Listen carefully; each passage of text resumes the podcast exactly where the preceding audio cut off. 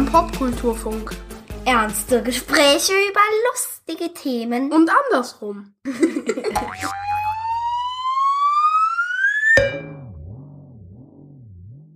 Hallo liebe Menschen und willkommen zu einer neuen Ausgabe des Popkulturfunks. Die Antwort ist 42. Und die Frage dazu ganz einfach. Die wievielte Folge ist das eigentlich? Die Douglas Adams Leserinnen unter euch wissen natürlich, wo ich mich für diese knaller Einleitung bedient habe.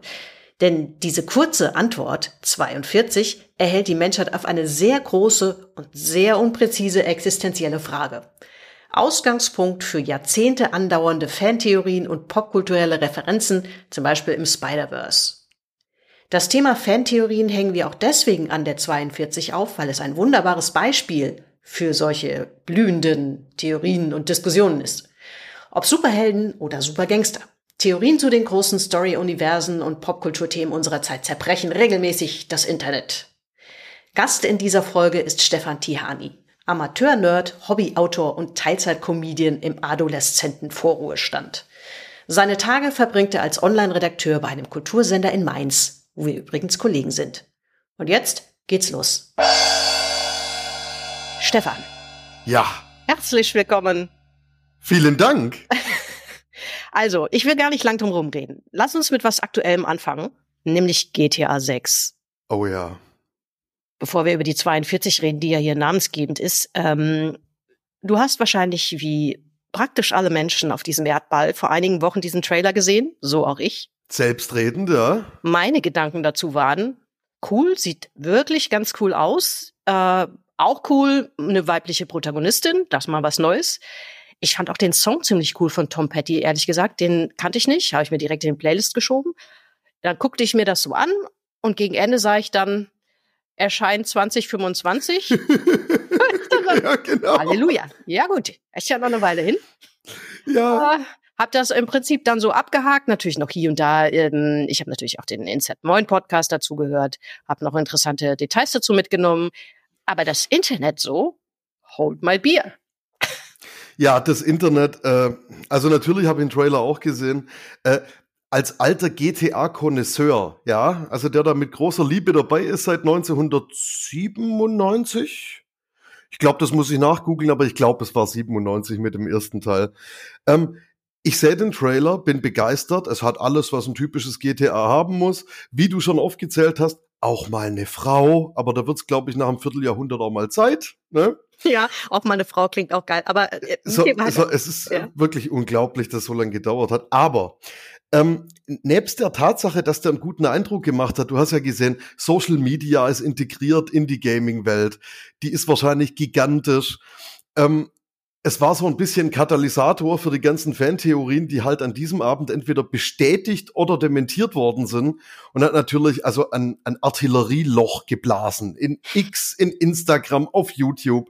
Wirklich der komplette YouTube-Feed war voll mit Pink und Türkis, mit sämtlichen Streamern, mit sämtlichen ExpertInnen, je nachdem, wie man sie nennen möchte, ja.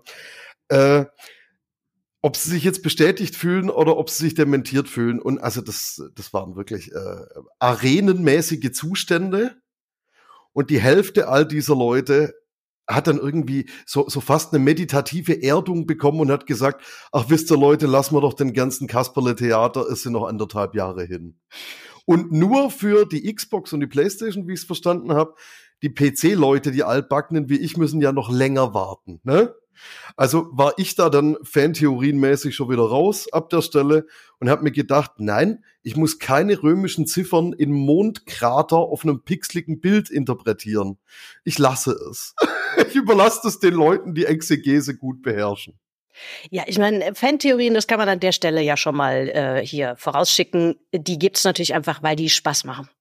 Ja, ja, natürlich. Ne? Und bei GTA 6 erklärt es das natürlich auch, dass 100 Jahre spekuliert wurde, ob ein GTA 6 kommt, äh, das dann ja irgendwann auch durch ein Leak ans Licht kam und ähm, allein diese Zeitabläufe und auch der Impact, den das Spiel natürlich hat, so auf die Popkulturwelt, erklären natürlich, dass da irre viel Theorien dranhängen, wohingegen, keine Ahnung, irgendeine neue IP, irgendein neues Spiel, ein neuer Film oder so halt vielleicht keine Sau interessieren. Ne?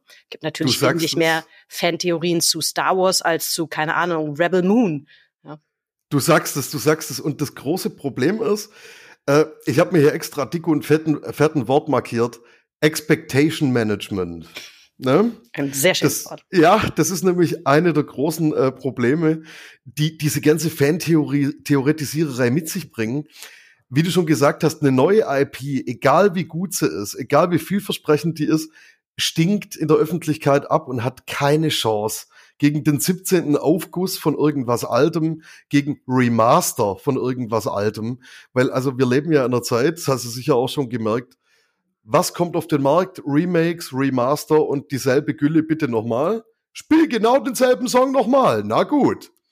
Ja, oder Prequel und Sequel. Oh Gott, Prequel und Sequel. es ist natürlich, wenn ich die Industrie wäre, hätte ich auch Angst wegzugehen von Never Change a Running System, Zeug, von dem du sowieso schon weißt, es wird gekauft. Ist völlig klar.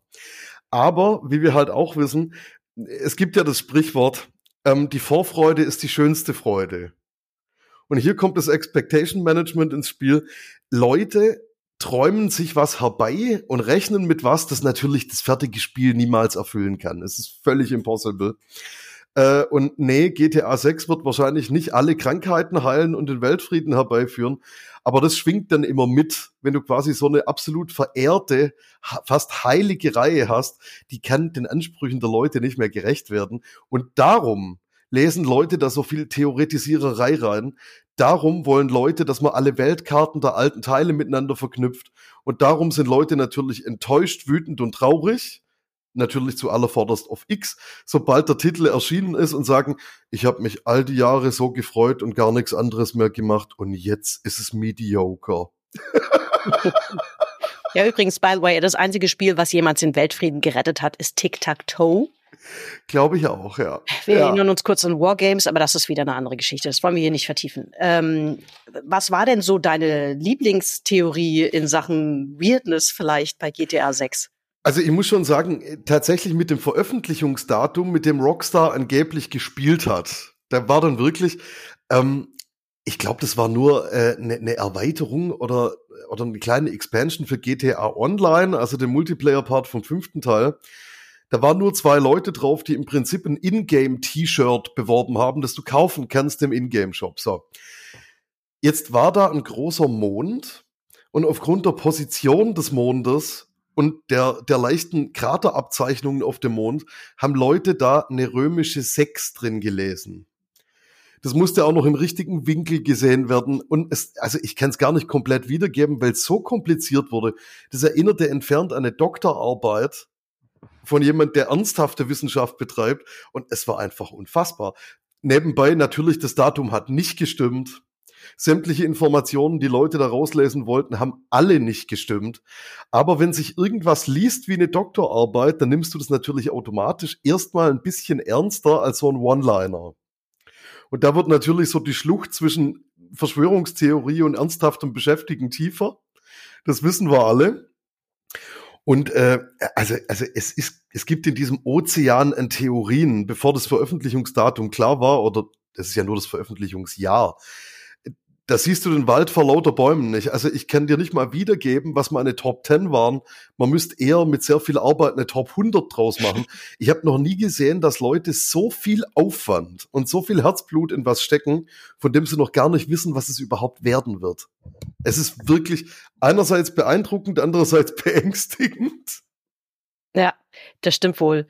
Also ähm, ja, nochmal, vielleicht, ich, es ist einfach Irrwitz natürlich, was für einen Impact dieses Spiel hat, was vielleicht in Deutschland auch noch mal ein bisschen was anderes ist als in den USA selbst. Da ist es, glaube ich, auch noch mal eine andere Hausnummer, weil ja selbst zum Beispiel, es gibt ja in dem Trailer so einen Nachtclub, der da zu sehen ist, da gibt es offenbar eine reale Entsprechung, ja. ähm, und die auch direkt darauf reagiert haben mit einem eigenen kleinen Trailer, glaube ich. Ähm, und das glaube ich, das ist unvorstellbar, dass das in, also für Deutschland kann ich mir sowas eigentlich nicht vorstellen. Na, natürlich nicht. Also ich meine, natürlich sind die die drei großen Städte aus der Reihe fiktiv. Aber auf der anderen Seite ist es ja sowieso glasklar, an was es angelehnt ist. Ne? Also, wenn ich es noch richtig im Kopf habe, LA, New York, in dem Fall dann Miami und ein bisschen San Francisco gab es auch mal. Dieses Los Santos ist ja so ein Mischmasch aus der Westküste und allen großen Sachen, die es dort gibt. Und das ist immer lustig. ich habe mich schon 10.000 Mal gefragt, ähm, würde es in Terminator patrouillierende Endoskelette in Mainz geben oder in Frankfurt? Probably yes. Aber würde das interessant aussehen? Probably not. Vielleicht ist auch ein bisschen komisch, wenn du dann äh, an der Frittenbude am, am Main irgendwie äh, Terminator hast. Und so ist es ja mit, mit fast jedem Spiel. Wenn es reale Entsprechungen gibt, sind die natürlich allermeistens in den Staaten. Und natürlich reagieren die Leute ganz anders drauf und sind dann auch nochmal auf einem anderen Level gehypt als es die Fangemeinde in Europa je sein könnte. Wobei, die steht natürlich den US-Fans in, in der Strangeness in keinem Punkt nach. Also in gar keinem. Da haben natürlich alle, alle GTA-Doktorinnen und Doktoren auf, auf äh, X ordentlich mitgefiebert, haben sich überlegt, kann ich vielleicht aus einem Backstein auch noch irgendwie relevante Informationen rauskriegen? Wenn du den Backstein lang genug anguckst, kannst du eine Form eines Alligators reininterpretieren. Das heißt, es gibt Sumpf. Äh, Sumpf. Sind die Florida Keys noch mit dabei? Ja, nein. Wie groß werden sie sein? Das heißt, also du nimmst aus einem Staubkorn irgendwie den Antrieb, dir Sachen zusammenzuspinnen. Gut, das ist ja eine Stilblüte, die ist manchmal gar nicht so schlecht. Ja, also wenn es dann die Grenze zur Fanfiction sprengt, das kann ja durchaus was Schönes sein. Ne?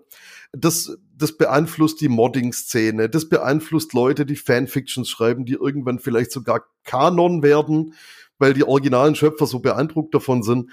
Aber manches ist halt schlicht und ergreifend einfach Zeitverschwendung.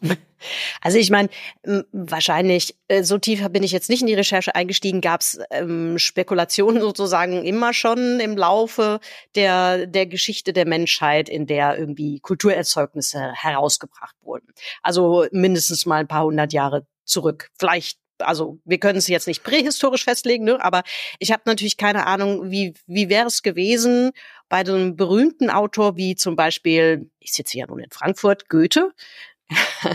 Gibt es, hätte es oder gab es in irgendeiner Form Fantheorien, so, uh, der neue Goethe-Roman kommt bald raus. Ähm, was wird wohl drin sein oder so? Das, das ist irgendwie, finde ich, ich habe nichts gefunden. Vielleicht gab es sowas ähnliches ja, aber. Ich habe mir diese Frage tatsächlich schon tausendmal gestellt, weil das Interessante ist, äh, Goethe ist ein gutes Beispiel. Komme ich gleich dazu, warum ich nicht glaube, dass es das gegeben hätte. Aber interessant ist, äh, die, die Ära Fan Expectation Management war, glaube ich, zu Zeiten Goethes bis in die 90er ziemlich gleich. Und dann ging's schlagartig nach oben. Dann kam dieses Internet. Dann, dann kam nämlich dieses Internet und das hat natürlich einen, einen massiven Einfluss auf all das. Ähm, Jetzt gehen wir mal davon aus, du hast da einen üblichen, handelsüblichen Die Hard Goethe-Fan, auch zur Zeit, als er noch lebendig war, ja. Ähm, und Leute wissen, dass bald irgendwas Neues erscheint. So, ich glaube, die haben sich gefreut. Ich glaube, die hatten auch ein mehr oder minder gesundes Maß an Vorfreude.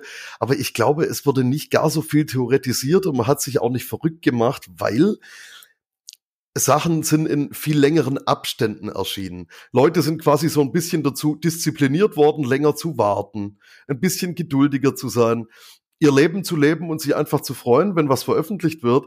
Und ich glaube, das ist eine Disziplin, die verlernen Hardcore-Fans heutzutage oder haben sie schon verlernt. Wenn ich mir überlege, ähm, wir hatten es ja vorhin von Remakes und Remastern. Wenn ich mir überlege, nimm zum Beispiel Ego-Shooter-Klassiker Half-Life.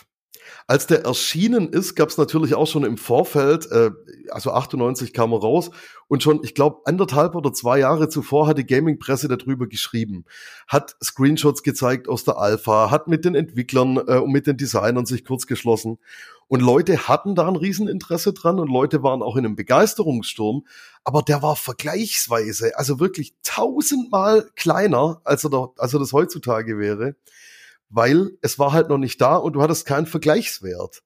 Das heißt also, Leute hatten ihre Geduld, haben gewartet, bis es rauskommt, haben es für gut befunden. Der Kultstatus, der kam ja erst Jahre später.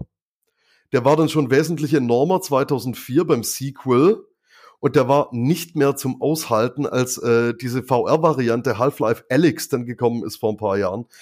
Da haben Leute auch, also Doktorarbeiten drüber geschrieben, an den wildesten Orten. Also nicht nur in klassischem Social Media, in Steam-Bewertungskacheln über ganz andere Spiele haben Leute Doktorarbeiten teilweise mit, also geschätzt 50 Seiten geschrieben, was sie glauben, was da drin abgeht, wie die Lore verändert wird, was es technisch alles an, an Neuigkeiten geben wird. So, und das wäre natürlich nie passiert mit einer neuen IP. Niemals. Also, das ist schon. Äh, ja, klar, du hast halt eine Basis, ne, auf der genau. du irgendwie mal äh, andocken kannst. Ge genau, du hast dieses Fundament von was hat schon eine riesen Fanbase. Darum ist es mit Star Wars natürlich auch nicht anders, ne? Du hast ein Fundament, auf dem die Leute aufbauen und sei in Rebel Moon jetzt gut oder schlecht, ich habe ihn noch nicht gesehen, die Gespräche können gar nicht stattfinden, die über die alten IPs stattfinden würden, weil es nicht Leute gibt, die sich seit 20 Jahren, sag ich mal, selber einen Professorentitel anheften über die jeweilige IP. Das kann es nicht geben. Und ich halte es ehrlich gesagt für gesünder. Weil das Problem ist, äh, neue Sachen kriegen ja kaum noch eine Chance deshalb oder haben gar nicht die Möglichkeit, quasi in diese heiligen Sphären aufzurücken und das ist schade. Ja, ich meine, es ist natürlich auch so ein bisschen vielleicht ähm, mit Popkultur stärker geworden, auch, dass man so daran herumdoktert, um bei dem Begriff zu bleiben. Ähm, ich meine, früher natürlich hat man immer schon auch über spannende Bücher geredet. Es gibt Buchclubs, ja, ja auch nicht ja, erst seit gestern. Das war vielleicht das Forum äh, ja, 1960 ja, genau, genau. oder so, war halt ein Buchclub oder sowas. Ähm, aber das ist natürlich ähm, in Zeiten des Internets und und so allgegenwärtiger Streamingdienste und und halt eben so großer Popkulturthemen ist es natürlich viel stärker geworden. Ne? Das ist der Unterschied eben zwischen dem erwähnten Buchclub und Reddit. Die hatten womöglich ähnliche, sage ich jetzt mal, Abläufe, die hatten auch ähnliche Dynamiken, aber der Unterschied zu Reddit ist dann, du konntest nicht sofort darauf antworten, sondern erst in zwei Wochen, wenn sich der Buchclub wieder trifft. So, das ist natürlich das, manche nennen es das Problem der alten Welt, dass das Interaktion viel langsamer, viel gemächlicher war. Aber die hat halt auch Schattenseiten, ja, in dem Leute dann anfangen, sich zu streiten, äh, äh, sich zu entzweien über Fantheorien, weil sie sich halt Tag und Nacht antworten in Foren. Ja. Ja. Lass uns mal kleine Überleitung. Als Douglas Adams lebte, der starb ja bekanntlich 2001, da gab es noch kein Social Media aber schon ein bisschen Internet. Und es gab Usenet-Foren, in denen er so auch tatsächlich aktiv war. Aber bevor ich erzähle, was er da sagte, ähm, lass uns über die 42 reden. Die zieht sich ja durch mehrere Bücher durch. Deswegen ist es natürlich irgendwie auch, glaube ich, so ein Thema geworden. Ne? Wenn das jetzt in einem Buch so eine kleine Side-Story gewesen war und am Anfang war das ja auch ein bisschen so eine Side-Story, dann wäre das vielleicht auch nicht zu so einem Riesenthema geworden, die bis heute quasi dieses das ganze, ich meine, es gibt einen eigenen Eintrag über die 42 bei Wikipedia, nicht nur zum Autor und zum Buch und zum Werk und so weiter. Das will schon ein bisschen was heißen. Ähm, wir erinnern uns kurz, die Antwort auf die Frage nach dem Sinn des Lebens, dem Universum und dem ganzen Rest ist 42. Ähm, und ich weiß nicht, spoiler ich das jetzt? Komm, wir reden ja eh noch drüber. Da, dahinter steckt fast nichts. In dem erwähnten Usenet-Beitrag von 1993 hat Douglas Adams dann auf diese ganzen Spekulationen rund um diese Zahl reagiert und gesagt, Leute, es war ein Scherz. Ich brauchte einfach eine, eine möglichst kleine Zahl, habe in den Garten rausgeguckt, dachte so, oh ja, 42, passt schon. Hab's runtergetippt, that's it. Aber das, die Leute sind natürlich nicht glücklich mit so einer Antwort. Nein, nein, nee, die Antwort, die kann nicht reichen. Ja, nein. die kann einfach nicht reichen. Ob er tot oder lebendig ist, das wird ihn nie verlassen und auch sein Erbe nicht, weil also natürlich die die die Szene äh, äh, beziehungsweise die Stelle im Buch, an der revealed wird, was die Antwort auf den Sinn des Lebens ist, dann macht das Volk natürlich lange Gesichter, dass die Maschine entworfen hat, die diese Antwort ausspucken soll. Hat ja auch, ich glaube, Jahrtausende gedauert, wenn ich mich recht Hat ein bisschen gerechnet, ja. Hat ein bisschen gerechnet. So, und äh, natürlich die Ironie dran, sie dürften eigentlich gleich eine zweite Maschine aus, äh, äh zusammenbauen, die dann über die nächsten paar tausend Jahre errechnet, was die 42 soll. Ja, also der, der, der Computer Deep Thought hat dann gesagt, also er könnte schon, er könnte das schon nochmal berechnen, bräuchte aber nochmal einen anderen Rechner. Und dann bräuchte einen anderen Rechner dafür. Ich glaube, dazu kommt es dann nicht. Aber ähm, ja, es musste halt eine möglichst kleine Zahl sein, einfach um die Skurrilität von dieser, weiß ich nicht wie langen Berechnung darzustellen. Ne? 42. Also das ist halt der, Gag daran. Aber ähm, also wortwörtlich sagt Douglas Adams in diesem äh, Usenet-Foren-Beitrag, binäre Darstellungen, Basis 13, tibetische Mönche, das ist totaler Unsinn. Es ist aber trotzdem Menschen wie uns nicht auszureden und es macht eben halt auch Spaß, vielleicht doch noch weiter was reizt. Natürlich macht's Spaß, das ist ja das Schlimme dran. Also, du kriegst es nicht aus Leuten raus, diesen Forscherdrang zu entwickeln, selbst wenn sie wissen eigentlich, dass was Quatsch war oder nur kurz ausgedacht oder aus dem Fenster geguckt, wie bei Douglas Adams.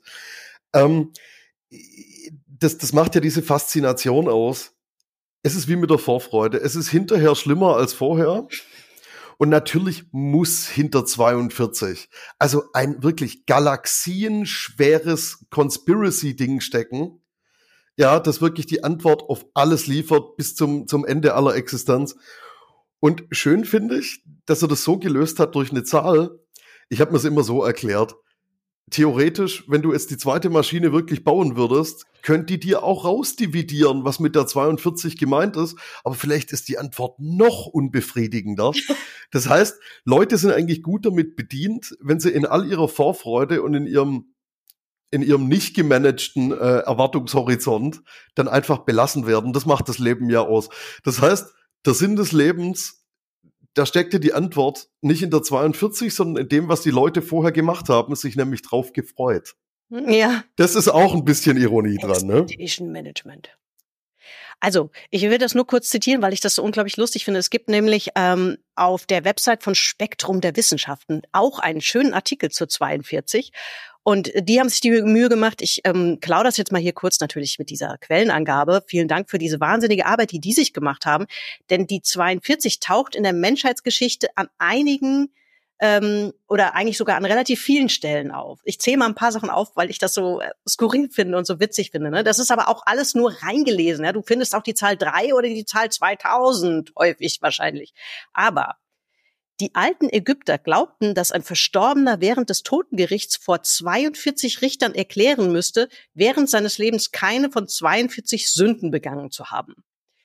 Zu dem erwähnten Tibet, das hatte 42 Könige. Der erste regierte um 127 vor Christus und der letzte 836 bis 842 nach Christus. Die Gutenberg-Bibel, das erste gedruckte Buch in Europa, hat 42 Textzeilen pro Spalte und trägt daher den Titel 42-zeilige Bibel. So, ich könnte noch sehr viel länger weitermachen damit. Und es gibt auch noch wahnsinnig viele mathematische äh, Geschichten, die man dazu erzählen kann, weil die Zahl ist auch eine, in der Mathematik irgendwie interessant. Aber da bin ich als äh, bekennende Mathephobikerin ausgestiegen. Da sind wir schon zwei. Also tatsächlich Mathematik. Äh, ich könnte hier ein bisschen schauspielern, dass ich über die erste Klasse hinauskomme, aber es wäre geschwindelt. Und das, das ist wirklich interessant. Also wenn du dann in, in real existierenden Situationen, Orten und Gesellschaften dann diese Zahlen nochmal dargestellt hast, wie mit den wunderbaren Beispielen gerade, dann fangen halt manche Spezialisten sofort damit an, mit roter Wolle auf einer Weltkarte ein Pentagramm zu zeichnen und diese Orte miteinander zu verbinden. Das ist ich kann mich nicht mehr genau erinnern, wo ich das gelesen habe. Äh, da gab es mal so eine Art Erklärungsansatz, wie solche Muster im Kopf erst entstehen. Das hat ja eigentlich eine Funktion, dass du Muster erkennst, um überhaupt, sag ich mal, rudimentär lebensfähig zu bleiben. Aber das geht halt relativ schnell über in Quatsch. Und diese Grenze zu ziehen, das ist die, die bewusste Aufgabe des Gehirns. Eigentlich. Ja, also du hast das ja schon angesprochen. Ähm, also tatsächlich erfindet oder sucht unser Gehirn gerne Muster. Das ist natürlich einfach eine evolutionäre äh, Geschichte und das ist sinnvoll zu schauen, in Dingen Muster zu erkennen, ähm, aus ja als Überlegensfunktion sozusagen. Ähm, das heißt aber auch, dass das Gehirn ein richtig guter Geschichtenerzähler ist. Sieht halt im Zweifel auch Geschichten, wo keine sind. Ganz banal. Ne? Es gibt so ein ganz bekanntes psychologisches Experiment, das habe ich in der Recherche gefunden. Gibt auch neuere Forschung, die sagt, ja, das funktioniert heute nicht mehr so gut, so gut wie damals. Das ist, glaube ich, aus den 60ern. Ähm, das ist das sogenannte Haider und Simmel Experiment. Das ist ein ähm, kurzer Film, den man Menschen gezeigt hat, der zeigt nur geometrische Formen, die, die sich ähm, bewegen. Mhm. Und also das sind mehrere kleine, kreisförmige und ähm, dreieckige Formen und die werden von so einem großen, rechteckigen Ding äh, jetzt sage ich das auch schon, weil das halt wirklich so aussieht. Also es bewegt sich alles und dann gibt es eine ganz große rechteckige Form und die hat wie so eine Klappe, die geht auf und zu. Und die, die kleinen Dinge, die werden da verschluckt.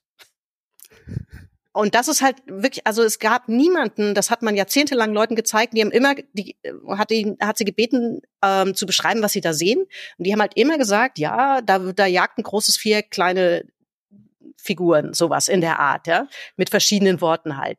Und daraus hat man halt geschlossen, äh, dass, dass das irgendwie ähm, ja so ein Muster ist, was der Mensch halt macht wahrscheinlich, äh, wie gesagt, ich habe dann gefunden, dass das heute nicht mehr in der gleichen Form funktioniert. Das kann man sich aber vielleicht dann damit auch erklären, dass natürlich in einer Welt, die von, die so stark von Bildern ähm, die bei uns allen ständig stattfinden in Streaming-Services, im Internet, in Videospielen oder sonst wo, dass man solche Geschichten dann in so einfachen Formen vielleicht nicht mehr unbedingt sieht. Aber, aber im Grundsatz funktioniert es halt. Und es erklärt natürlich auch ein bisschen, warum wir gerne auf verwackelten Videoaufnahmen von sich bewegenden Objekten glauben, UFOs zu sehen.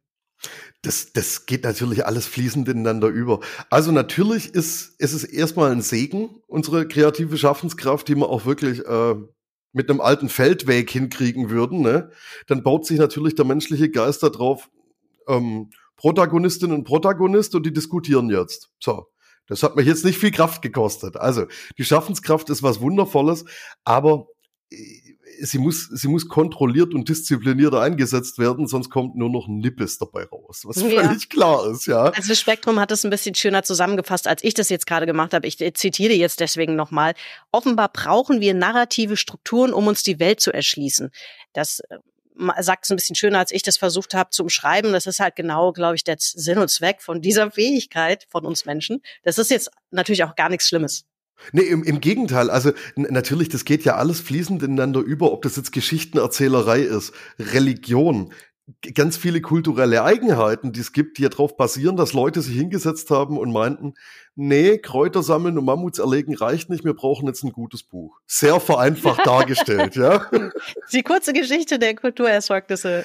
Das ist, also, also ich denke immer ganz gern drüber nach, wie das ausgesehen haben muss. Natürlich war es nicht eine Person, klar. Dass, dass irgendjemand meinte, so, Kunst gibt's nicht, ich bin der Erste und sich dann irgendein Stück Kohle genommen hat und ein Pferd an der Höhlenwand gezimmert hat. So, es ist wunderbar, dass es das gibt. Und der zweite, der sich das Ding angeguckt hat, die Höhlenmalerei, hat dann gesagt, nee, Bruder, ist doch ein Nilpferd. Ich glaube, das ist der Ursprung von, von Fantheorien. Und das können wir ja heute noch teilweise beobachten. Der, der damals in der Steinzeit sagte, nee, ist ein Nilpferd, ist gar kein Pferd, die findest du heute auch noch, in dem Fans von großen Reihen den Autorinnen und Autoren widersprechen und sagen, du, das stimmt gar nicht, die Beweggründe von Figur XYZ sind so und so und so. Ich habe mich damit viel länger beschäftigt als du. Was vielleicht sogar stimmt. Das ist, aber auf genau. eine andere Art und Weise. Das, das sind einfach wundervolle Stilblüten, die, die aus diesem, aus diesem äh, verrückten Pool rauskommen. Äh, und also natürlich, das geht dann auch so weit, dass wenn jemand sagt, ich habe ein tolles Foto von meinem Hintergarten gemacht, in 320 auf 240 Pixel mit einem Handy von 1999 und also da ist ja wohl zweifelsohne ein Wesen aus einer fremden Galaxie zu erkennen. Darüber brauchen wir jetzt gar nicht diskutieren.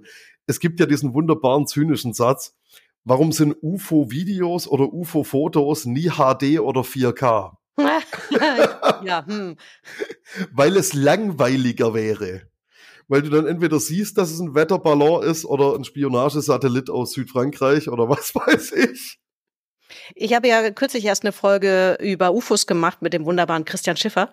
Und das kann ich hier nochmal kurz äh, zitieren. Das fand ich nämlich auch sehr lustig. Die meisten UFO-Sichtungen sind von Männern, die nachts rausgehen, um auf dem Balkon eine Kippe zu rauchen. Das, das kann ich mir denken. Das kann ich mir denken. Als Mann, der von dieser Situation bereits betroffen war. Ja, ich glaube, das überrascht dich, ja, aber es, ist, es entspricht der Wahrheit. Also dieses Raufstarren bei Nacht äh, in den Sternenhimmel, während du wirklich gerade fünf Minuten nichts anderes tust, als da einfach nur rumzustehen. Da sind wir wieder äh, in der Steinzeit. Du hast gerade wirklich nichts anderes zu tun. Und es reicht schon der Blick in einen schwarzen Himmel mit ein paar äh, leuchtenden Punkten und natürlich rast der Verstand. Ja. Und ich glaube, so das ein oder andere Verkehrsflugzeug hat sich mal für den Geschmack vieler Beobachter zu langsam bewegt und ist dann selbstverständlich ein Invasor aus einem anderen Teil der Galaxie. Da gibt's gar keinen Zweifel dran. Ja, äh, vielleicht schon, aber Doch, vielleicht schon. Möglicherweise schon. Aber. Natürlich, ich kann es verstehen. Und blödsinnigerweise haben diese Leute dann auch nie eine 4K-Kamera dabei, weil sie waren ja nur eine Kippe rauchen. Ja, gut. Also im Zweifel haben die vielleicht schon ein Handy äh, dabei mit 4K, aber das hilft ja nichts, wenn du den Himmel fotografierst. Ähm, und der ist auch immer so schlecht ausgeleuchtet. Der ist wahnsinnig ist schlecht ausgeleuchtet. Und naja, und dann diese Rest Restlichtverstärkung von manchen Handykameras. Der Himmel hat einfach gar kein Gespür für Studioatmosphäre und das, ja, das kommt halt den Aliens eher gelegen. Ja. Du, du hast ja schon, du hast ja manchmal schon ein Problem in der, ich war gestern Abend auf einem Konzert und habe Fotos gemacht und äh, und selbst die finde ich in der Auflösung manchmal schwierig. Es ist halt keine, keine, naja, egal. Das führt zu weit, weil ich habe gestern ich hier häufiger mal mit dem liebsten Spieler von allen auch Diskussionen darüber, wie, wie die Bilder aussehen müssten, die die Kamerahandys machen. Ähm, ja, ist, das ist, das ist, ähm, ich muss vielleicht eine Folge über Fotografie machen und Pixelauflösung oder sowas nochmal. Ich glaube, ein Schaden wäre es nicht. Es wird sehr nerdig und ich, ich bin eigentlich auch immer froh, wenn ich einfach nur ein gutes Foto mache und irgendwie alles zusammenpasst.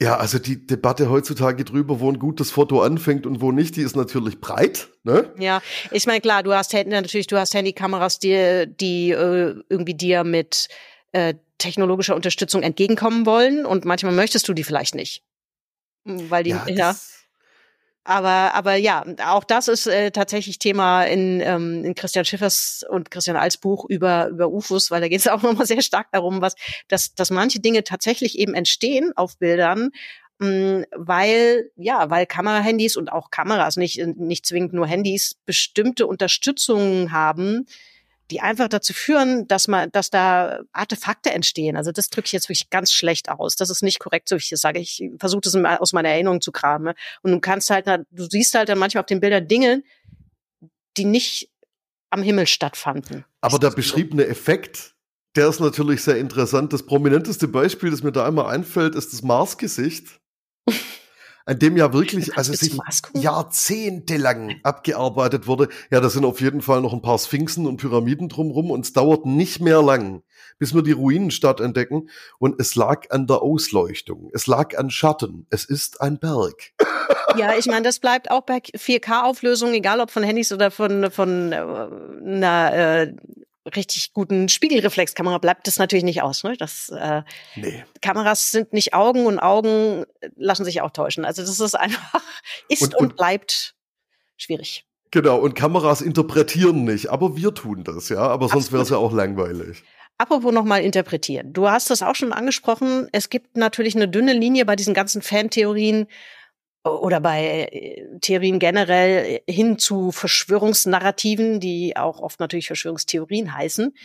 Ähm, und es gibt dieses schöne Gesetz namens Brandolinis Gesetz. Ich habe es jetzt dummerweise nicht nochmal aufgeschrieben, deswegen ich versuche es mal zusammenzufassen. Ich finde das wahnsinnig witzig. Das kann man aber sich auch recht schnell ergoogeln.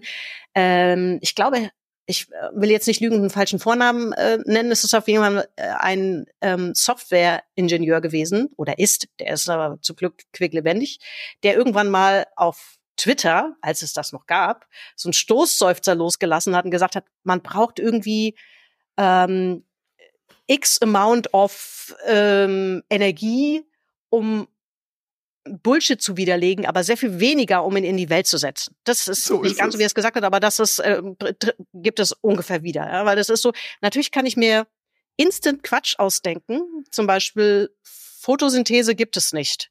Das ist eine Erfindung der Forstindustrie, damit mehr Bäume gepflanzt werden.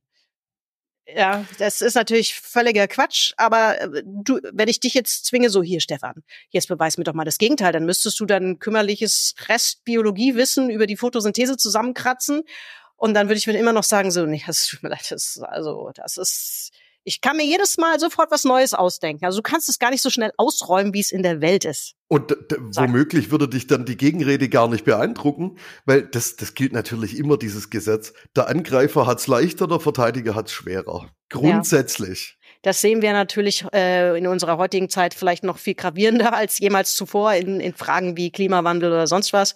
Oder auch Corona haben wir gerade jetzt hinter uns, ähm, wie da äh, Verschwörungsnarrative aufblüten wie wo auch immer. So generell, wenn es die Wissenschaft kratzt, dann wird's ganz düster meistens.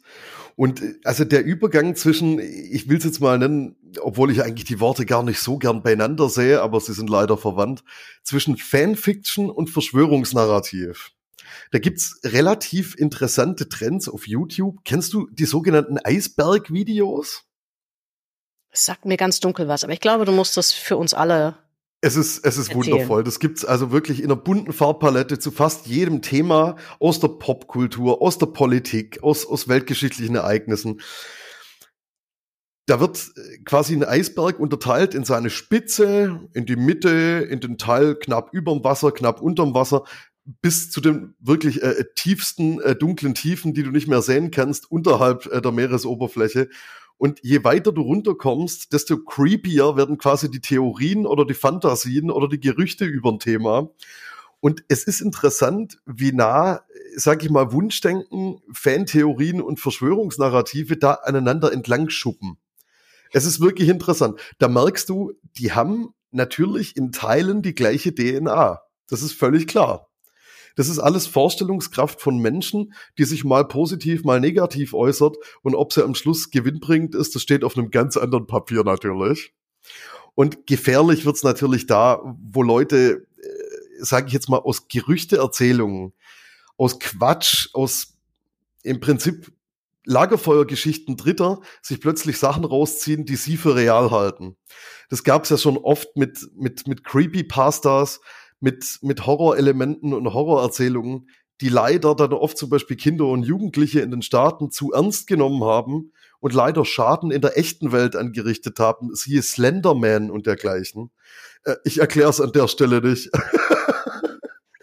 ähm, es ist finster genug, aber da sieht man, also die haben leider oft denselben Ursprung und da ist es umso wichtiger, ähm, wenn du Fanfiction machen willst, be a good person und sei aufgeklärt. Ja, aber Slenderman ist eigentlich ein gutes Stichwort. Das war zeitweise wirklich ein richtig großes Thema.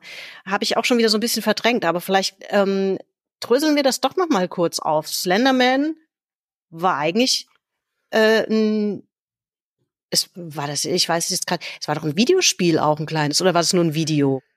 Äh, also ich bin mir nicht sicher, ob es aus einem Spiel kam. Das weiß ich nämlich jetzt gerade tatsächlich auch nicht mehr. Ähm, das müsste ich jetzt tatsächlich mal ergoogeln, aber ähm, das hat richtig Kreise gezogen. Daran kann ich mich jetzt noch erinnern. Das ist, ist noch gar nicht, naja, das ist schon eine Weile her, aber jetzt auch noch nicht so lange. Aber man, es, ist, es gibt so wahnsinnig viele Theorien, die sich so aufmounten. Und eine Zeit lang sind die so omnipräsent und dann verschwinden die auch wieder, ne? So, dass es am Schluss eher so in Richtung Legendenbildung geht, dass man gar nicht mehr richtig weiß, wo kam's her, was ist es. Also ich habe jetzt gerade tatsächlich mir ganz fix ergoogelt. Äh, es wurde, er wurde 2009 für einen Internet-Fotowettbewerb erfunden. Also tatsächlich nur eine Einreichung für Wettbewerb gewesen, Slenderman. Und daraus entstanden, wenn ich es richtig im Kopf habe, dann reale Morde. Gute Güte. Oder nee, hier steht jetzt Tötungsversuch. Also tatsächlich, ich bin mir nicht sicher, wie weit es ging, aber ziemlich, ziemlich finster, ziemlich übel. Und äh, also ich, ich glaube, das wird halt, je mehr Zeit vergeht und je größer und je würziger die Internet- und Popkultur wird, desto gefährlicher kann sowas natürlich werden. Weil A, die Grenzen verschwimmen und B, also wir sind ja, oder ich, was heißt aufgewachsen? Wir haben eine Zeit erlebt, in der, wie soll ich sagen, ähm, Internetkompetenz und Medienkompetenz peu à peu mit hinzugelernt werden musste, weil sie ja auch erst Stück für Stück in unser Leben getreten ist. Aber ich glaube natürlich, wenn du als Kind, als Teenager heutzutage reingeschmissen wirst in diese fertige oder immer noch wachsende, aber gigantische Welt aus Bildern, aus Videos, aus Angeboten, aus einer unendlichen Vielzahl an, an Games, aus Tausenden und Abertausenden von Communities. Ich glaube, du musst da mit einer, mit einer dicken, aufgeklärten Rüstung reingehen, sonst gehst du unter. Ja, definitiv. Jetzt weiß ich auch wieder, wie, wieso ich darauf komme, dass äh, Slenderman ein Videospiel war. Herrgott, nochmal irgendwie, mein, ich muss kurz, ich muss kurz, äh, verzeihen, liebe Leute, ich muss kurz mal rücken und hier dieses Handy zum Stummen bringen. Ja. Das passiert den Besten unter uns. Aber echt, ich war so sicher, ich habe alles ausgestellt. Deswegen musste ich jetzt mal kurz äh, hier zurückrollen mit meinem Stühlchen und versuchen an das Handy zu kommen, was da dong dong dong macht. Ist Ruhe jetzt. Je jedes Mal, wenn ich denke, ich habe alles ausgemacht, bin ich der, bei dem im Kino das Handy bimmelt. ja, genau. Das bin ich jetzt. Nein, aber zurück zum Slenderman. Also ich habe tatsächlich, weil ich gerade sagte, war das eigentlich im, im Ursprung ein Videospiel? Es gab tatsächlich ein Videospiel, es kam aber erst nach dem von dir angesprochenen äh. Ah. So ist es nämlich gewesen. Ähm, aber ich kann mich auch noch erinnern, diese Figur, dieser blasse, dünne Mann, der ohnehin schon spooky genug, der, den habe ich so im Kopf, aber ich hätte jetzt nicht mehr spontan sagen können, wo ich den zuerst gesehen habe. Und ich habe das irgendwie mit Videospiel verbucht. Gab's wie gesagt auch. Und also ganz ähnlich, das ist noch gar nicht so alt, ich glaube ein Jahr oder zwei. Das war so zur, zur Pandemiezeit äh, ein Ding, das, wenn ich mich recht entsinne, auf TikTok rumging. Da ging es um so eine gebastelte Puppenmaske von einer japanischen Künstlerin. Es war einfach nur ein Foto dieser Maske, aber wurde dazu genutzt, um quasi Nachrichten zu verbreiten, die angeblich von dieser Kreatur kommen mit Du musst jetzt hinausgehen und Schaden anrichten. Und das haben auch Leute im realen Leben umgesetzt, obwohl es ein Foto eines Kunstwerks war das ist dann quasi die dunkelste und die, die hinterletzte Seite von der kreativen Schaffenskraft, die der Geist so von sich geben kann. Ich würde aber nie so weit gehen zu sagen, es ist prinzipiell schlecht, weil ich glaube, 99 Prozent aller kreativen Schaffenskraft ist was Gutes. Ja, also äh, mit Sicherheit würde ich, ich würde mich auch einer positiven Einschätzung da lieber anschließen wollen als einer negativen. Ähm, ich meine, man spielt natürlich auch gerne damit. Ne? Also ich erinnere mich noch äh, an das Blair Witch Project zum Beispiel, was ja, das war ja das, da gab es auch, das auch das mal ein, ein kleiner Trend, dass man mit so sogenannten Found-Footage-Ideen gespielt hat, ne? dass man so getan hat, mh, als wäre was real, was in dem Fall natürlich einfach auch nur ein stinknormaler Kinofilm war, der so eine Horrorgeschichte erzählt hat. Ja? Und in der Promo hat man halt, also ich weiß nicht, die meisten HörerInnen werden sich vielleicht daran noch erinnern können, ähm, hat man halt äh, immer so kleine Schnipsel veröffentlicht, letztlich Trailer eigentlich, die so aussahen, als hätte man Videobänder gefunden von einer geplanten Reportage, in dem Fall über die sogenannte Blair Witch, die ähm, so eine Volkssage gewesen sei in irgendeinem ländlichen Gebiet in den USA. Ich fasse es mal so grob zusammen. Ja? Und eine Gruppe von Studenten, äh, Studentinnen ist dann losgezogen und wollten einen Film drüber drehen und sie sind nie wieder zurückgekehrt. Und das ist die Footage, was man gefunden hat. Das war so ein bisschen die Promo dahinter. Ne? Und, so ganz äh, wichtig, es muss immer eine Gruppe von Studenten sein. Ja und jetzt trennen wir uns und nur einer nimmt die Taschenlampe mit. Es ist der Klassiker. Aber äh, um Found Footage drumherum hat sich ja eine ganze Kultur, ein ganzes Genre gebildet. Und da ist natürlich interessant, das, das spielt nicht nur damit, das reißt ja eigentlich eine Wand ein. So, weil, weil typischerweise, du hast die vierte Wand, du sitzt davor, die, die, äh, die Darstellerinnen sitzen dahinter.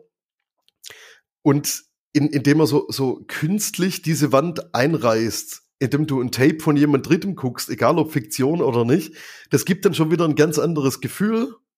Und mit der Perspektive wird ja auch gespielt, dass du nur siehst, was diese eine Person gesehen hat. Das war zu der Zeit natürlich was ganz anderes. Das ist völlig klar.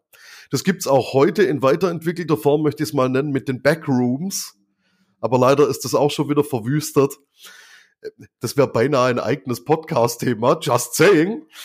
Ähm, aber äh, es, es ist wirklich faszinierend, was allein die Perspektivveränderung dann machen kann, mit was das im Prinzip ein normaler Horrorfilm ist. Ja.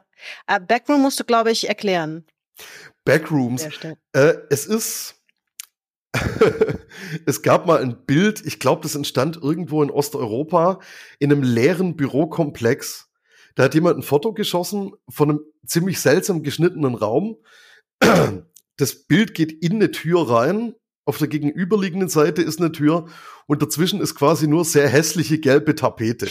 Es sieht aus wie, wie ein sogenannter Liminal Space, also so eine Art Zwischenzustand, in dem Leute sich nicht wirklich aufhalten können, mit dem nicht wirklich was anzufangen ist mit diesem Raum, sondern der einfach nur ein Raum ist ohne Zweck. Und aus diesem Bild spinnte sich also eine ganze Kultur, muss man sagen, von Fanfictions, von Videos, von Fanart. Ähm, dass, wenn du dich richtig bewegst, zur richtigen Zeit, am richtigen Ort, du wie in einem Computerspiel durch die Wand klippen kannst Und da findest du dich in den Backrooms wieder. Die haben über 999 Level und sind natürlich untereinander miteinander verbunden. Und also äh, da gibt's Monstererzählungen draus, da gibt's Verschwörungserzählungen über irgendwelche Unternehmen, die damit experimentiert haben und so weiter und so fort. Und alles basierend auf dem Bild einer hässlichen gelben Tapete. Das ist quasi also Patient Null von kreativer Schaffenskraft der heutigen Netzkultur, ja. Ja, also die, ähm, ich möchte die 42 doch noch mal ganz kurz aufnehmen, weil was ich ganz kurz vorher tatsächlich noch entdeckt habe, ist, ähm, natürlich haben auch andere AutorInnen sich dann mit dieser 42 noch beschäftigt. Das hat ja ein ganz kreatives Mm, um, äh, um mal jetzt auch wieder positiv dann zu sein, es hat natürlich einfach auch ein enorm viel kreatives Potenzial angeregt. Ähm, zum Beispiel, ich habe das leider nicht gesehen, das will ich aber auf jeden Fall noch nachholen. Die 42 ist im Spider-Verse ja auch ein paar Mal aufgegriffen worden. Also speziell hier in, ähm, wie hieß das? Ich habe es irgendwo das ist der, der Animationsfilm, den ich noch nicht gesehen habe, Spider-Man Across the Spider-Verse. Da gibt, ja, äh, äh. glaube ich, ganz, ganz viele Referenz, ähm, also da ist mehrfach aufgenommen worden, die 42. Also zum Beispiel die Spinne, die Miles beißt, die, da, wenn man da genauer hinguckt, die ist offenbar mit 42 markiert. Ja. Da geht's schon los. Und da sind noch wohl sehr viel mehr solcher Dinge drin. Das habe ich vorhin kurz vor dem Podcast, als ich noch mal in meine Notizen geschaut habe, habe ich gesehen, ach guck mal, da habe ich ja auch noch was offen zu, zu Spider-Verse. Was war das denn? Da habe ich das noch entdeckt. Das finde ich auch wahnsinnig spannend und das hat mich sofort angeregt, weil den Film, ich bin so ein bisschen Superhelden gesättigt, muss ich gestehen. Deswegen habe ich den noch nicht gesehen. Aber da dachte ich, also vielleicht ist das doch ganz witzig, wenn sich da noch ein bisschen was drin versteckt, was einfach Spaß macht. Den, also den kann ich dir tatsächlich ans Herz legen. Der ist wirklich raffiniert, der macht Spaß. Und dann fällt mir in gleichem Atemzug auf, interessant, wie abgestumpft man wird durch unsere bunte Internetwelt, denn ist mir gar nicht aufgefallen. Also das sind so kleine Details, auf die man dann nur achtet, wenn man wirklich forscht oder smarte Geister, die sowas sofort sehen. Aber interessant, dass es da eingebaut haben, ja. Ja. Weil also äh, die natürlich, da geht richtig was los in dem Film. Da darfst du nicht aufs Klo gehen dazwischen. Das habe ich gemerkt zu meinem großen Leidwesen. es musste zurückgespult werden, ja. Und äh, es ist, also ich liebe es, ich liebe es, wenn entweder mit oder ohne die vierte Wand zu durchbrechen, dann von einem großen Story-Universum ins andere Elemente übernommen werden und Leute die auch wiedererkennen können. Ob das jetzt Hommagen sind oder ob man tatsächlich ernsthaft was draus baut, was ja auch mittlerweile oft passiert, super interessant und das ist wirklich, wie du schon gesagt hast, nicht nur positiv, das ist lobenswert, ja. Ich liebe Crossover. Ja, stimmt, das ist so ein bisschen so ein vielleicht auch ein Remix so von solchen Sachen. Ja, also das, das macht einfach Spaß, finde ich, das dann zu entdecken. Aber ähm, und vielleicht auch mal, äh, also im Zweifel natürlich auch für die FilmemacherInnen ähm, äh, spannend zu sehen, wer was wann entdeckt. Richtig, das, das ist ja quasi wie eine kleine Detective Story und, und eigentlich ein Suchspiel. Ja. Und schön ist natürlich, früher oder später geht einem ja die Munition aus, äh, gegenseitig Referenz zu nehmen. Und das ist dann vielleicht auch ein kleiner Motor, wieder sich was Neues zu überlegen oder mal eine frische IP zu starten. Weil ich sage es immer gerne, nichts war je oder ist heutzutage 100% original. Alles baut aufeinander auf. Naja, klar. Aber das sage ich hier äh, an dieser Stelle oder in diesem Podcast sehr, sehr häufig. Es ist, nichts entsteht in einem luftleeren Raum. Ne? Also ob du jetzt selbst willst als, als Urheber, Urheberin von irgendwas oder nicht, du irgendwas muss, irgendwas aus irgendwas musst du es schöpfen. Ne? Selbst wenn du das nicht bewusst machst, dann bist du natürlich unbewusst beeinflusst von Geschichten, die du gehört und gesehen hast. Das ist ja. Also, ich, ich bin der festen Überzeugung, du kannst Herr der Ringe, wenn du möchtest, reverse engineeren bis zu dieser Person, die damals in der Höhle stand. Ja, oh, gut möglich. Apropos Herr der Ringe, ja. über den gibt's, also eigentlich würde man denken, da gibt's auch wahnsinnig viele Fantheorien, aber ich habe gar nicht so viele gefunden, muss ich gestehen. Mm, es gibt so ein bisschen, es gibt so ein paar Sachen oder so Theorien über ihn, zum Beispiel, dass er irgendwie ein großer Spinnenphobiker gewesen ist oder so, weil bekanntlich kommen da auch ein paar Spinnen vor in, in, in nicht so freundlicher Rolle. Aber das ist natürlich nicht so wirklich was Besonderes, weil Spinnen einfach gerne als Jetzt macht sie auch noch Bing. Ich dreh, ich dreh durch, du. Also dieser Podcast steht im Zeichen und Frau Hirsch hat ihre Geräte nicht ausgemacht. Im Zeichen des Klangs. Ja, aber wirklich. Oh, also das ist schöner ausgedrückt, ja. Ähm, nee, aber er hatte, er hatte tatsächlich keine ausgewachsene Spinnenphobie. Auch darauf hat er wohl mal Bezug genommen in einem Brief Spinnen sind natürlich einfach was, was man gerne in der fantastischen Literatur oder der Horrorliteratur eingesetzt hat als Gegner. Ne? Da, er selbst hatte da jetzt auch nicht unbedingt, ähm, also es hat keinen besonderen Hintergrund, ähnlich wie die 42. Aber erstaunlicherweise habe ich über Tolkien und sein Werk nicht so viel gefunden an Fantheorien. Ich glaube, also zum einen wird er ein bisschen in Ruhe gelassen, diesbezüglich, weil er natürlich zu den ganz großen Heiligen gehört. Ähm, auf der anderen das Seite. Das hat ja also, noch niemals jemanden, also Stefan, das hat doch noch niemand ich, abgehalten. Ich, ich, weiß, ich weiß. Also, also Grund genug äh, gäbe es natürlich. Nee, also äh, da gibt's schon äh, vereinzelte Dinge, ähm, natürlich besonders im Roleplay-Bereich, ja. Also da wird's ja im Endeffekt geschlachtet. Also da wird's ja bis zur letzten Faser ähm, wird Mittelerde da natürlich benutzt und verbraucht. Ähm, natürlich hat er den großen Vorteil, seine Welt ist ja schon so komplex und so farbenfroh, dass du nicht mehr so viel hinzudichten kannst, wie es bei anderen, ich nenne es jetzt mal Franchises möglich wäre, zumindest nach meinem Geschmack. Ähm, aber es ist schon interessant. Also, wie du ja gerade gesagt hast, Spinnen haben ja grundsätzlich so dieses schlechte Image, vor allem äh, in der Popliteratur.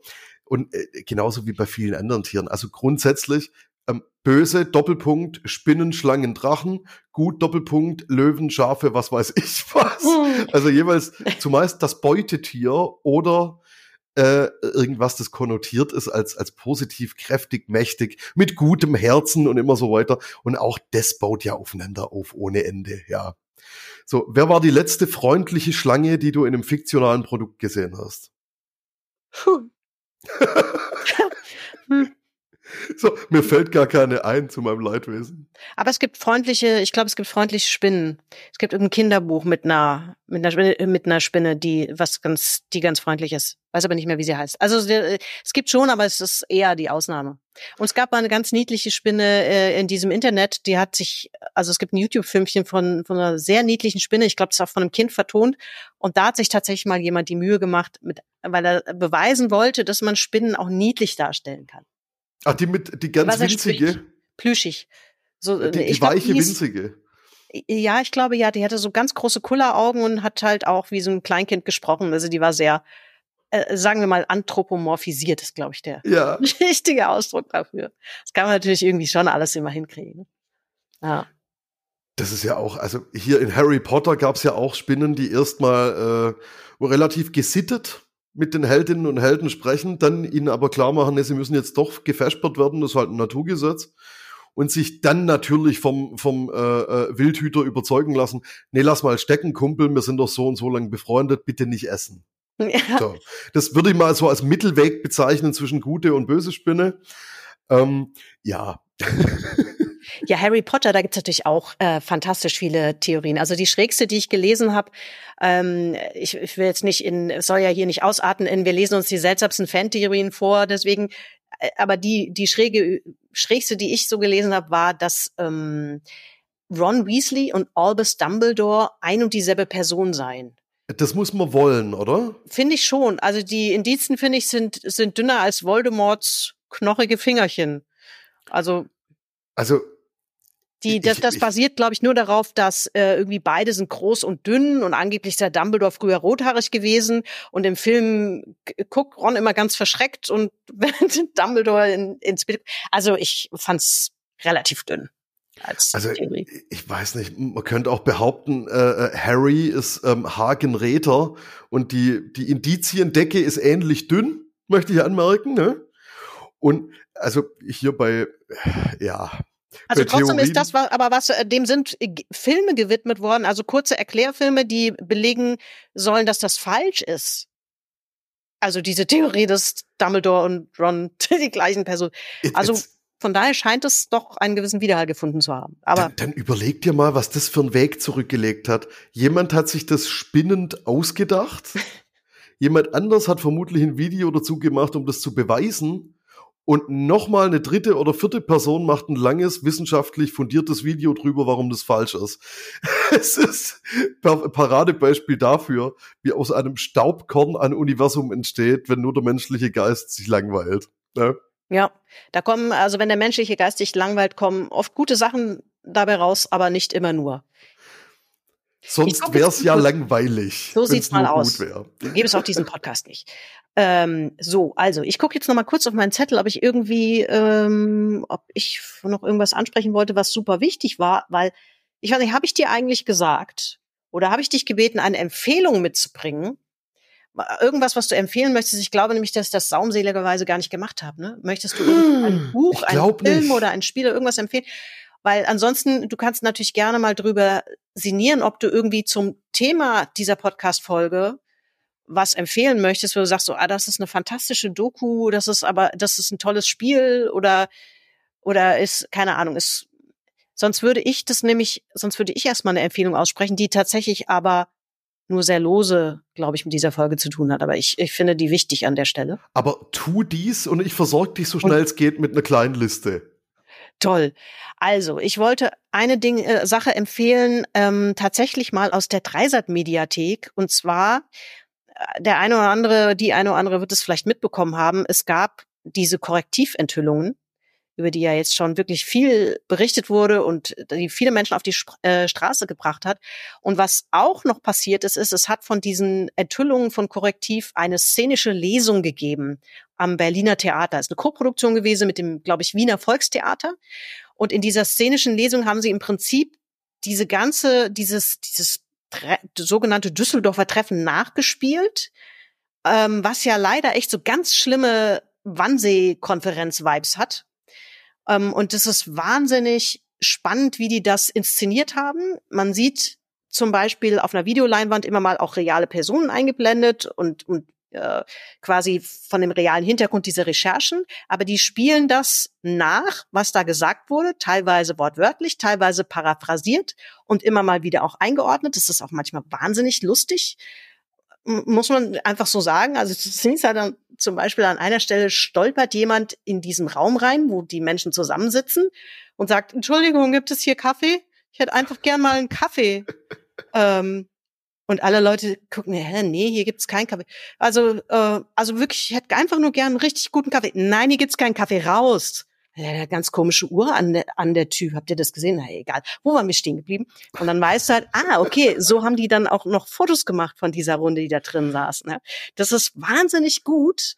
Also das erklärt äh, schon auch wirklich, wenn man jetzt zum Beispiel keinen Bock hat oder, oder eine andere Ebene, Perspektive will, diese Korrektivrecherchen im, als Artikel zu lesen, gibt dir diese, ich glaube eine Stunde 15 oder so, wie, wie lange das geht, gibt dir das wirklich wieder, was die da zusammen fantasiert haben, an äh, wie sie sich das vorstellen mit Massendeportationen, sagen wir es, wie es ist. Ähm, gleichzeitig ist das aber eben auch äh, irgendwie so greifbar, weil du das Gefühl hast, du bist, du bist dabei und du bist einerseits fassungslos, aber auch erstaunlich gut unterhalten. Ähm, ja. Weil es nochmal zwei oder drei Realitätsstufen draufpackt. Ja. Ne? Es packt eine Realitätsstufe drauf, weil natürlich klar, es gibt eine, es gibt eine ganz äh, solide Recherche dazu, die, die, die ist sauber, die ist äh, faktengecheckt und so weiter. Aber das mit einem Theaterspiel sozusagen als zusätzliche Ebene ähm, darzustellen, das ist einfach eine Darstellung, und es ist so eine Art Kommentar zum Geschehen. Das finde ich irrwitzig gut gemacht. Also es passt jetzt nur so sehr lose zum Monothema dieser Ausgabe. Ähm, ich habe es jetzt versucht, ein bisschen passend zu machen, aber ich finde, angesichts der Umstände kann man das hier mal als Empfehlung aussprechen. Also verlinke ich auf jeden Fall in den Show Notes. Lohnt sich wirklich, sich die Zeit zu nehmen, sich das mal anzuschauen. Das ist wirklich echt richtig gut gemacht. Und es zeigt, wie aus kleinen Einzelteilen große Gesamtwerke entstehen ja. können. Egal also in Im Übrigen in auch nicht nur in der ne? Dreisat-Mediathek, es gibt es auch in der ARD-Mediathek. Ähm, äh, könnt ihr da ein, ein Jahr lang hat das, glaube ich, ähm, Online-Rechte mit äh, Potenzial zur Verlängerung, aber das ähm, ist wirklich ganz große Empfehlung an dieser Stelle. Hast du noch spontan irgendwas, äh, was du empfehlen würdest zum Thema Fantheorien, wo du sagst, das könnt ihr euch mal angucken? Ähm, oder Tatsächlich glaube ich nicht.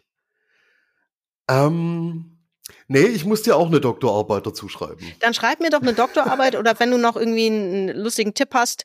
Im Zweifel steht ja, wenn ihr das jetzt hört, liebe Menschen, steht dieser Tipp in den Show Notes drin oder ich reiche ihn im Schlusskommentar nochmal nach. Ähm, wie gesagt, meine Saumseligkeit, äh, weil wir das hier doch ein bisschen schnell verhackstückt haben, dass wir diese Folge hier gemeinsam machen. können wir ja an der Stelle vielleicht mal äh, verraten, dass wir uns da relativ kurzfristig entschlossen haben, okay, lasst uns eine Folge zu 42 machen, beziehungsweise zu Fantheorien. Deswegen ist hier so an manchen Stellen nicht perfekt vorbereitet, aber ich hoffe, es hat trotzdem ein bisschen Spaß gemacht. Das macht den Reiz der Sache aus. Wir haben quasi einen ganz winzigen Impuls genommen und einen ganz langen Podcast draus gemacht. Ja, ist das, es inhaltlich schon wieder Wesen, stimmig, weißt du. Ein bisschen auch das Wesen von so einem Plausch-Podcast. Wie, das ja hier einer ist. Okay, Stefan, ich sag an der Stelle äh, vielen lieben Dank, dass du dir ein Stündchen Zeit genommen hast dafür. Will ja, tausend Dank dir. Es hat viel Spaß gemacht und ich sage an der Stelle jetzt einfach erstmal Tschüss und drücke bei der Aufnahme auf Stopp. Vielen Dank, mach's gut. So, liebe Menschen, da bin ich nochmal. Ich glaube, ich kann an dieser Stelle nur nochmal festhalten. Fantheorien gibt es, weil sie Spaß machen und weil unser Gehirn gerne Geschichten und Muster sucht. Mir fiel beim Durchhören allerdings auf, dass meine flapsige Erwähnung eines Spiels, das den Weltfrieden gerettet hat, vielleicht doch ein bisschen ärgerlich in der Luft hängt. Daher sei hier nochmal explizit erwähnt oder beziehungsweise ergänzt, die Rede war von dem Kultfilm Wargames da spielt das Zwei-Personen-Strategiespiel Tic-Tac-Toe oder auch Drei gewinnt eine entscheidende Rolle für den Weltfrieden. Mehr möchte ich hier nicht verraten, falls ihn doch einer von euch noch nicht gesehen hat. Die niedliche Spinne, die ich aus einem YouTube-Filmchen kannte, heißt übrigens tatsächlich Lucas und sie hat inzwischen sogar eine Animationsserie bekommen und man hat eine neu entdeckte Springspinnenart nach ihr benannt. So, jetzt haben wir alles, glaube ich. Die wichtigsten Quellen und unsere Empfehlungen sind wie immer in den Show Notes verlinkt. Empfehlt und teilt den Popkulturfunk weiter, lasst eine Bewertung da, überall wo das geht. Das wäre richtig toll. Das war's mit der 42. Episode, die euch hoffentlich wieder gut unterhalten, inspiriert und informiert hat. Bis bald. Outtakes. Mir fiel beim Durchhören auf, dass meine flapsige Erwähnung eines Spiels, das den Weltfrieden gerettet, hat, nicht zu reden damit. Hoppla. So, jetzt aber. Liebe Menschen, da bitte ich doch mal. Unschwer zu hören. Hirsch. Okay, schwupps, Take für die Outtake, für die Outtakes. Outtake im Outtake, sozusagen. Spielt das Zwei-Personen-Strategiespiel Himmel, Arsch und Zwirn, das gibt's doch nicht. Inzwischen. Has, has, rack.